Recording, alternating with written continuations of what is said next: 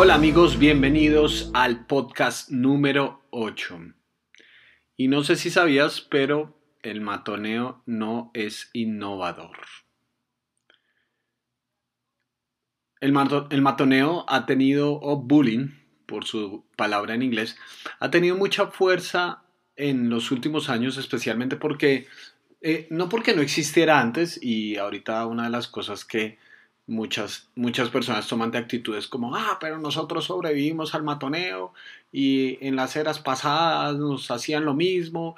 Eh, hay, miles de historias de gente que eh, en el colegio en la universidad le hacían un montón de cosas terribles. Yo escuchaba como en, en ocasiones a gente de, de mucha edad les, no sé, por ejemplo, les escondían la ropa después de salir de las duchas de los gimnasios y básicamente les tocaba salir desnudos a buscarla.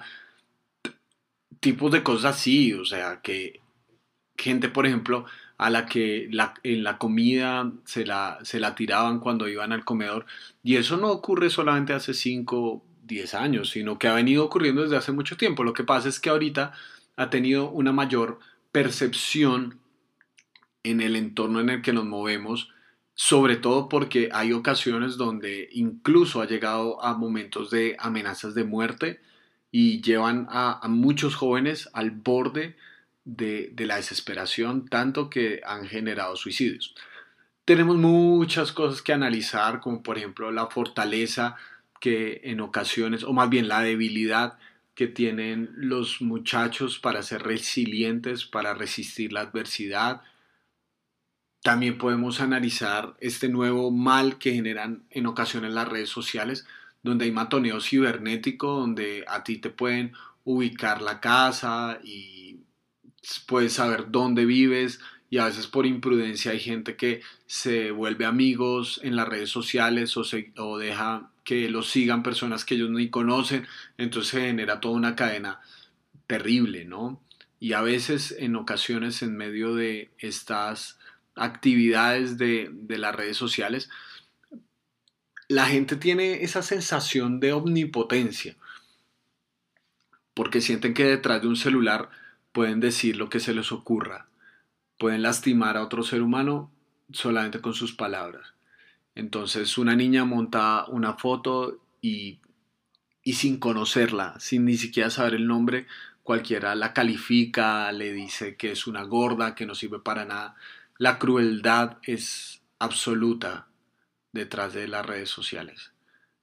La gente se cree muy valiente detrás de las teclas de un computador, escribiéndole a otro que merece morir y cosas por el estilo. Junto con eso, los movimientos extremistas, los ismos, el machismo, el feminismo, llevados al extremo, tienden a, generar esta clase de reacciones tan viscerales, donde si hay alguien, por ejemplo, muy machista o hace algo en contra de una mujer, movimientos feministas extremos, no estoy hablando en contra del feminismo general, eh, eh, movimientos feministas extremos se vuelcan contra esa persona y un acto de defensa de los derechos de alguien, entonces lo amenazan de muerte y le dicen que lo van a matar y que él no es un macho de verdad y cosas por el estilo. Hay casos terribles.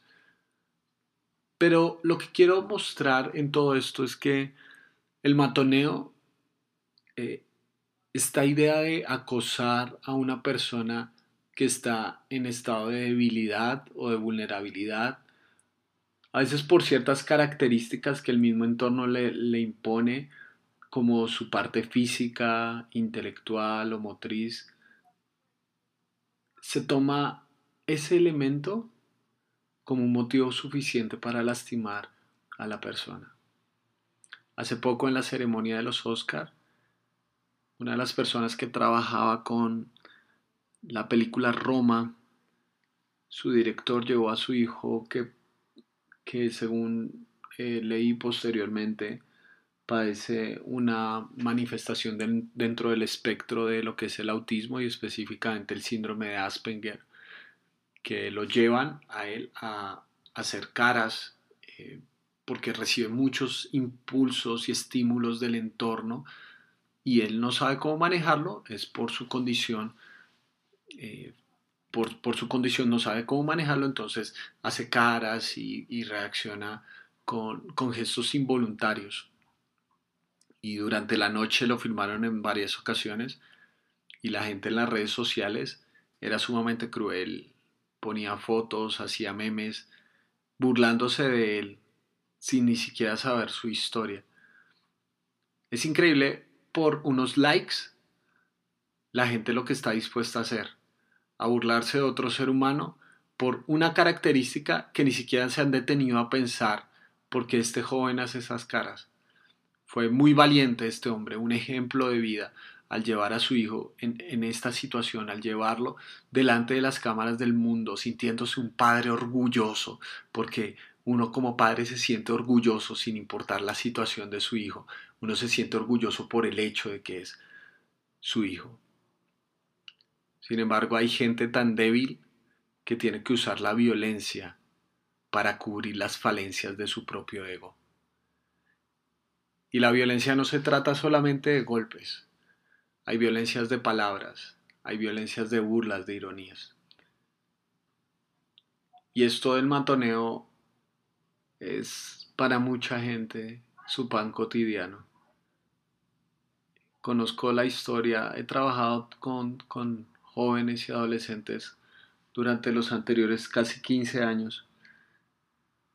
Y, y tantos jóvenes que su día a día es ir a un colegio donde se van a burlar, ir a, a un lugar donde lo van a señalar, criticar. Y a veces estos mecanismos de poder y estos sistemas que de alguna manera se forman de los más populares y todo, eh, generan un, tremendo caos en la mente de muchos de los jóvenes a veces llorando, hay, hay jóvenes que me dicen, no quiero volver al colegio. Y no porque no sean inteligentes, no porque no sean capaces, no porque no quieran aprender, sino porque se ha convertido casi en una tortura puedo observar que esto del matoneo tiene unas ideas por detrás y una de ellas que para mí es esencial es esta idea de la competitividad, ¿no es cierto? Donde tenemos que ser los más fuertes, los más poderosos, esta competitividad del más, del más, del que más tiene, el que más logra, el que más muestra. Vivimos en, en en una constante competitividad tan absurda que nos hace creer, junto con eso, que entonces para nosotros ser mejores tenemos que hundir a los demás. Para nosotros ser poderosos y para mostrar cuánto valemos, entonces tenemos que dañar a otras personas. Como si no hubiera éxito sin que eso signifique hundir a los otros somos incapaces de ponernos felices con el progreso de otros, entonces parte del éxito es acabar con el que es mi competencia.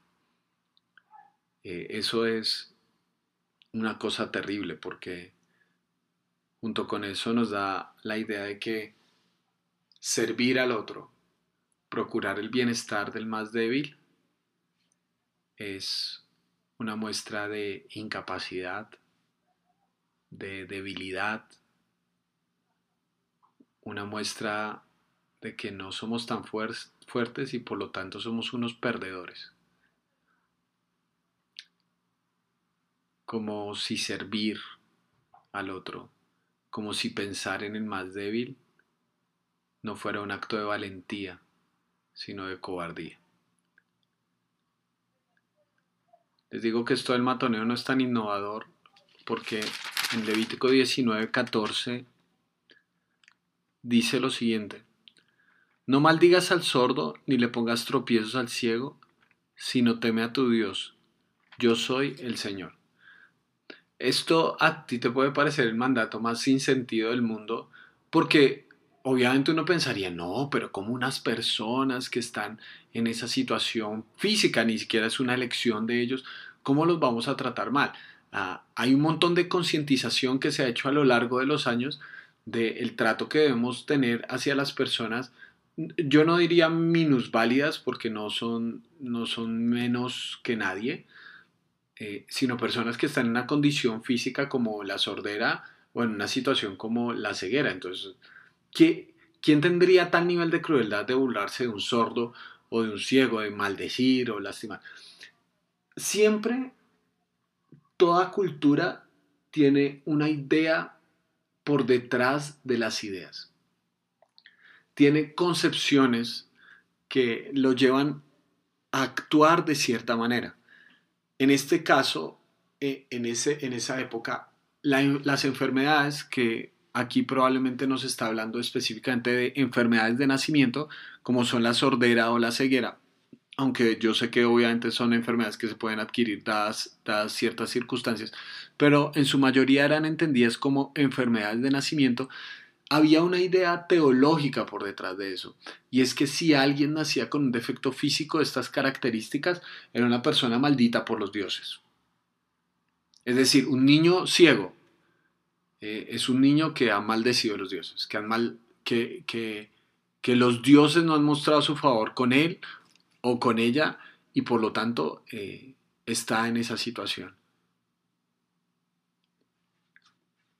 Y un sordo, bueno, si, si no puede escuchar, si no tiene capacidad de escuchar, le falta algo. Y si le falta algo es porque no es una persona que los dioses hayan aprobado.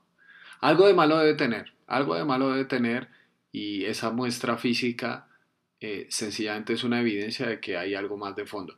Incluso en la época de Jesús pasa un caso muy interesante porque una persona con una enfermedad de nacimiento, los mismos fariseos, noten cómo incluso trasciende todas las religiones politeístas y se instala en, el monoteísmo eh, judío.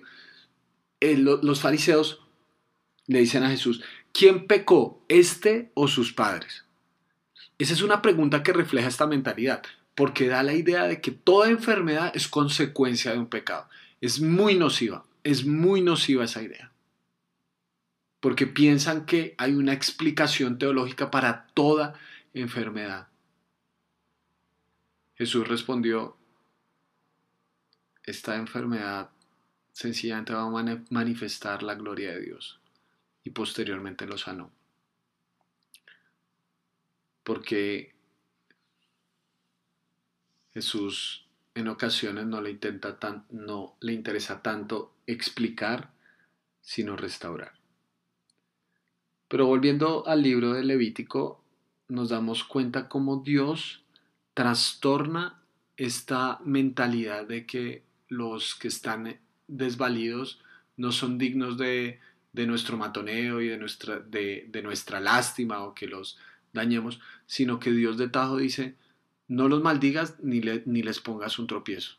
Y dice, sino que teme al Señor. Dios trastorna esta idea y redime a estas personas que tienen una situación física eh, como esta. Es decir, ellas son personas dignas de respeto. Pero adicional a esto dice, sino teme al Señor. Esa es una forma como de decir, en realidad, cuando respetas a estas, a estas personas, cuando las respetas y las valoras, lo tienes que hacer con un trasfondo. Y es que estas personas también son hechas a imagen y semejanza de Dios, que ellos también son valiosos. Independientemente de su situación física, ellos tienen un valor eterno. Cada vez que irrespetamos a un ser humano, estamos irrespetando a Dios, porque Él los creó. El problema de fondo es que cuando sacamos a Dios de la ecuación, muy fácilmente irrespetamos a los seres humanos, porque ellos fueron creados a su imagen y semejanza. Una cultura que extrae a Dios de su lenguaje y de su pensamiento. Es una cultura que se siente dueño de otro y tarde o temprano va a dañar al más débil. E, e, eso tiene profundas implicaciones porque si ustedes piensan, por ejemplo, en términos biológicos, eh, se, ha, sostenido que la evolución es la explicación de cómo funciona la naturaleza y cómo ha funcionado el mundo desde hace miles de millones de años. Y uno de los elementos más esenciales de, la evolución, eh, que, es la, la, la, explicación principal de cómo son las cosas, uno de los elementos eh, principales de la evolución es la supervivencia del más fuerte. Es decir, hay, hay, una cadena alimenticia y bueno, tiene que funcionar así. Nadie, Greenpeace no está en contra de los leones porque comen venados. No, no pueden hacer sencillamente en el mundo salvaje y en medio de los animales va a sobrevivir el más fuerte. Y supuestamente en, estas, en esta cadena evolutiva el ser humano ha llegado a estar en la cumbre de las cosas porque ha sido el más fuerte, el que mejor se ha adaptado y tenemos que dejar atrás todos esos rastros que nos pudieran llevar a, a recordar nuestra debilidad porque en última instancia este universo hostil, sin Dios, este universo que no tiene ningún propósito ni sentido. Se trata de quién sobrevive. Sin embargo, los seres humanos hemos desarrollado un elemento que se llama conciencia. Y muy interesantemente, en lugar de acabar con el más débil, nosotros hemos promulgado leyes para defenderlo. Este es un movimiento contrario a lo que sostiene toda esta idea eh, evolutiva de que hay una supervivencia del más fuerte. ¿Por qué nosotros defendemos al más débil? No, no me quiero meter en, temas de, la, de la biología propiamente, pero estoy diciendo es, ¿por qué? ¿Por qué el ser humano propende por cuidar al más débil?